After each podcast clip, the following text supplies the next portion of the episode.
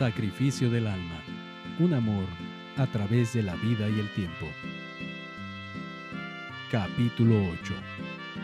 Ilse y Sony.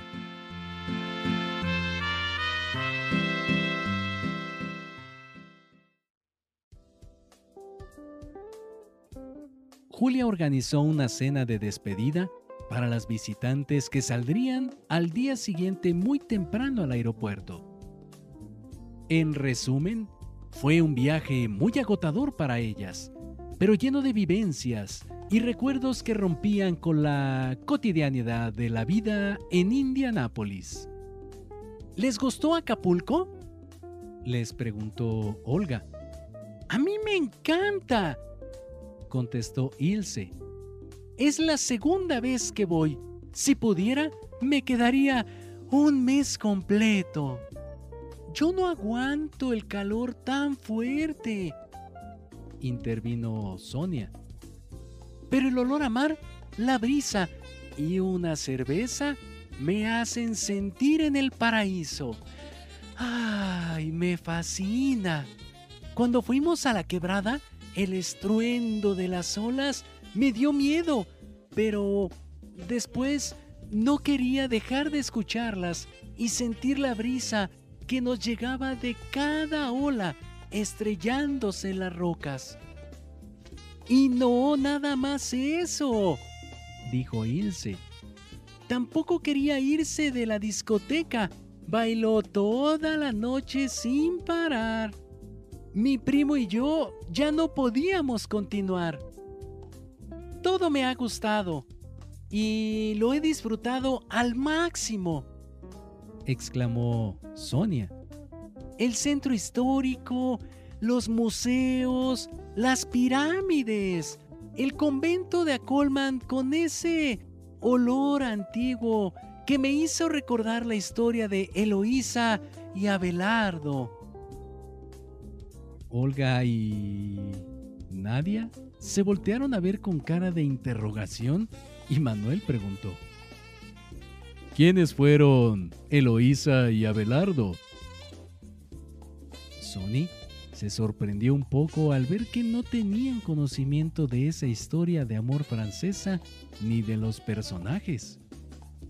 Permítanme contarles brevemente la trágica historia de amor. Por el año de 1097, en la época en la que la Iglesia busca respuestas por medio de la filosofía griega, donde nace la corriente escolástica.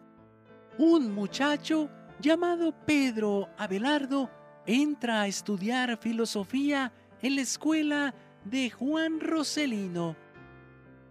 El joven aprende rápidamente y con sus propias ideas rebate a su maestro con quien acaba divergiendo. Deja la escuela y se va a París a estudiar una dialéctica con el filósofo Guillermo Champeus, con quien repite la historia haciendo su propio grupo de seguidores que divide la escuela. Abelardo gana y su maestro lo acepta. Después funda su propia escuela a los 22 años, pero vuelve a París, a la escuela de Notre Dame, de nuevo como discípulo de Guillermo Champeus, quien poco después es nombrado obispo, por lo que Abelardo pasa a tomar su lugar. Luego vuelve a Bretaña y regresa a la escuela catedrática de París. Ahí tiene como alumnos al Papa, a docenas de obispos y arzobispos de Europa, siendo toda una celebridad. El canónigo de la Catedral de París, llamado Fulberto, le encomienda a su sobrina Eloísa para que la instruya en el campo filosófico. Eloísa de 16 años admira y respeta a su maestro, pero eso no le impide que se enamoren y las clases de filosofía se conviertan en clases de amor apasionado. Ay, de besos y caricias que ocasionan el embarazo de Eloísa. Precisamente el día que estudiaban el astrolabio, un aparato para localizar estrellas anterior al sextante. El tío, enfurecido, decide mandar a Eloísa a casa de su hermana para dar a luz al niño que llamaron Astrolabio. Y pide a Abelardo que repare su falta. Este se casa gustoso con ella. Eloísa intenta mantener el matrimonio en secreto, tratando de no perjudicar el estatus de Abelardo en su carrera filosófica dentro del ambiente copular eclesiástico. Pero su tío no lo entiende y tiene discrepancias y arrebatos de furia con ella, lo que orilla a Abelardo a refugiarla en un convento. Fulberto piensa que Abelardo busca deshacerse de Eloísa convirtiéndola en monja. Jura vengarse y lo logra introduciéndose a la casa de Abelardo con algunos mozalbetes y un cirujano para castrarlo. Todos los que escuchaban hicieron gestos y gritaron. ¡Oh, no, puede, ser! ¡Qué horror! ¿Lo hicieron? exclamaban y preguntaban al mismo tiempo. Sí, lo castraron, prosiguió Sonia. Más tarde, los verdugos fueron aprendidos y castigados de la misma forma, además de sacarles los ojos. Al canónigo lo desterraron y le quitaron sus bienes. Cualquier castigo no fue suficiente para pagar las consecuencias. Abelardo y Eloísa se amaban demasiado, pero nunca se volvieron a ver. Él ingresó a un monasterio y ella, ay, siguió en su convento. Por 25 años se mandaron las más estremecedoras cartas de amor, lamentando su destino y consolándose con tiernas confesiones de pasión de uno a otro. Abelardo continuó con sus estudios de lógica y dialéctica. Cuando él fallece, Eloísa manda traer sus restos. Y cuando ella muere, su cuerpo es sepultado en la misma tumba, en un abrazo eterno, donde sembraron un rosal, y en el epitafio dice, El rosal de ella, y de él la sabia toma, y mece, confundiéndolos la brisa. En una misma flor y un mismo aroma, las almas de Abelardo y de Eloísa. Julia y Daniel miraban complacidos a los muchachos que se quedaron atónitos escuchando el relato.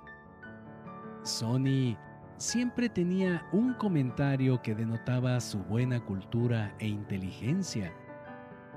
Desde hacía mucho tiempo, Manuel se nutría de sus pláticas y convicciones que le servían de ejemplo para superarse. Nadia notó una vez más la gran personalidad de Sonia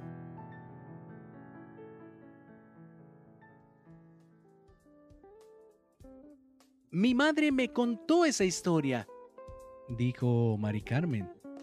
Cuando era niña, pero ya la había olvidado. Es muy cruel y nos habla de las barreras y convencionalismos de la época medieval que impedían a la gente amarse libremente.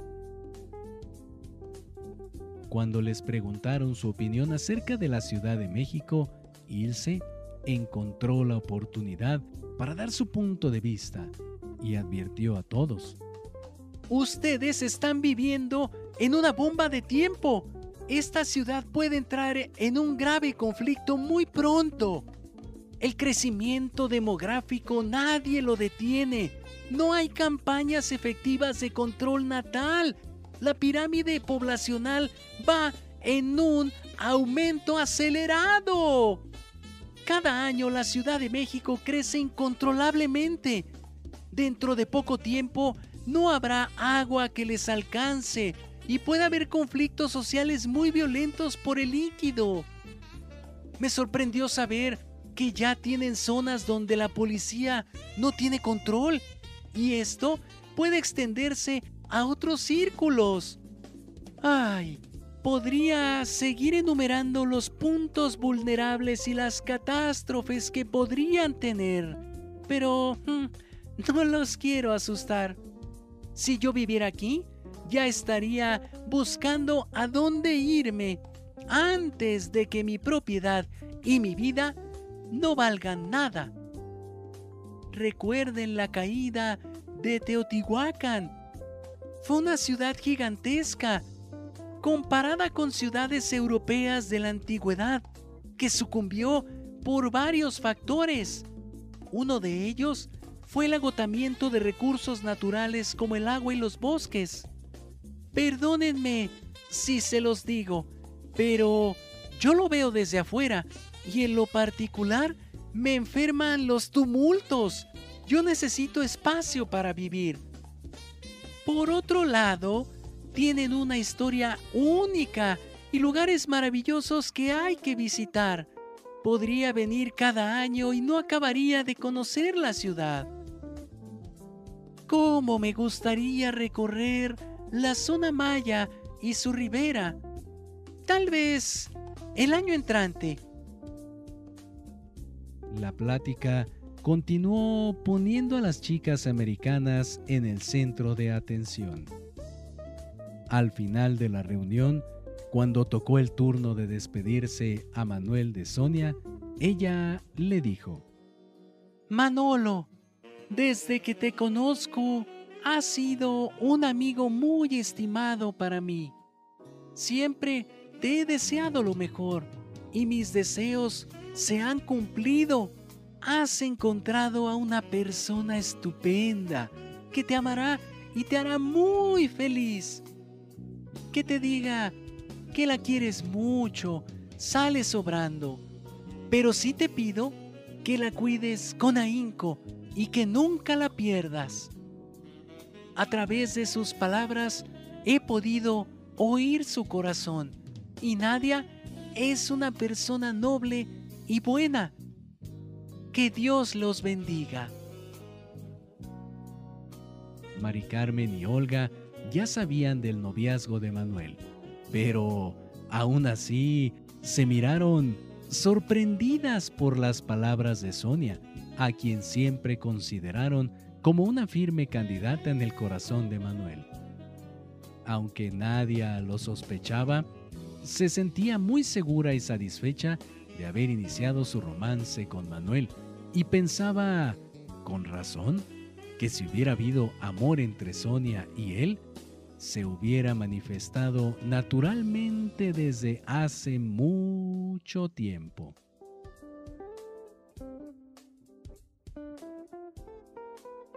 Todos lamentamos que no se quedaran por más tiempo. De regreso a casa en el auto, íbamos callados, muy pensativos. Sin embargo, sentíamos un bienestar muy particular que Sonia e Ilse nos habían dejado. No sabía si las volveríamos a ver, pero era seguro que estaríamos en comunicación a través de Internet. Esa semana fue maravillosa.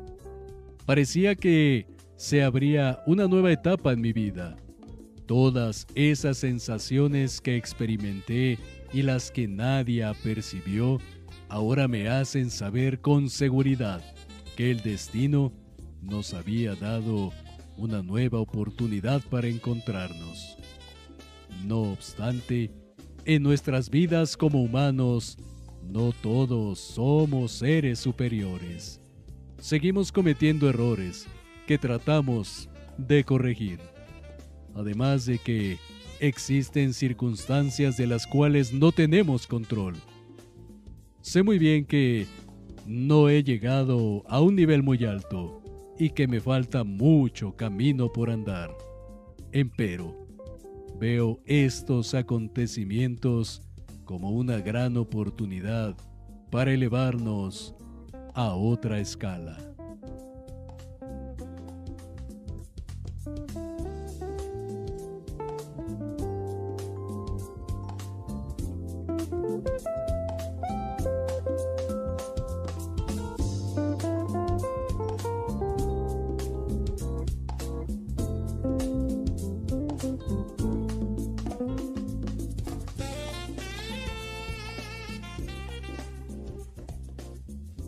No te pierdas el próximo episodio de Sacrificio del Alma, un amor a través de la vida y el tiempo, escrito por Rubén Sobrino Prado. Esta obra está registrada y protegida por derechos de autor número 03 212 1025 1335 0700 01.